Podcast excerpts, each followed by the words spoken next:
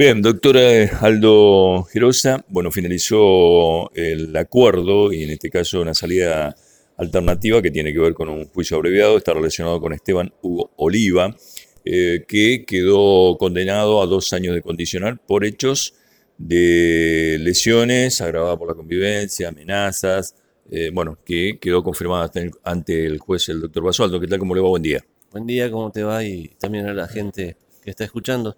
Sí, así ha sido posible solucionar el conflicto y alcanzar algún tipo de reparación, al menos en lo simbólico, con una condena que hace eh, que quede eh, el señor Oliva como autor de los hechos que se hubo en contra de quien era en ese momento su pareja y madre de sus hijos.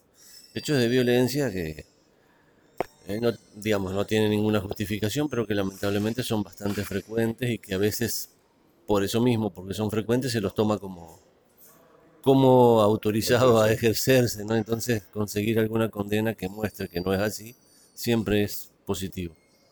Bueno, además en la audiencia eh, se han archivado también algunos eh, hechos que se han dado. Sí, la violencia también parece que abarcaba cuestiones vinculadas a la integridad sexual de la víctima, la señora. Eh, delitos que son graves también, pero que requieren prueba prueba significativa.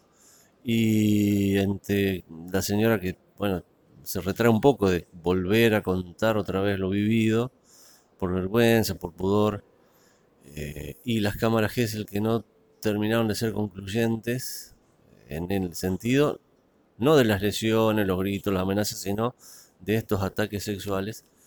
Eh, bueno, se optó por el archivo jurisdiccional de esas, de esas, de esos este, pretensos delitos.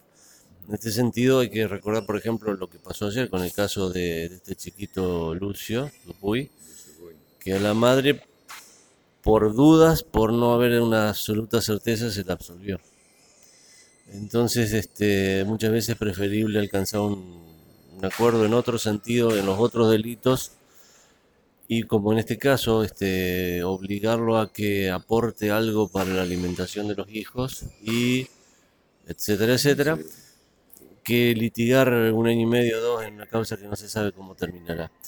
Me van a decir alguien, sí, pero es el padre, tiene obligación de aportar alimentos. Sí, pero no pasa.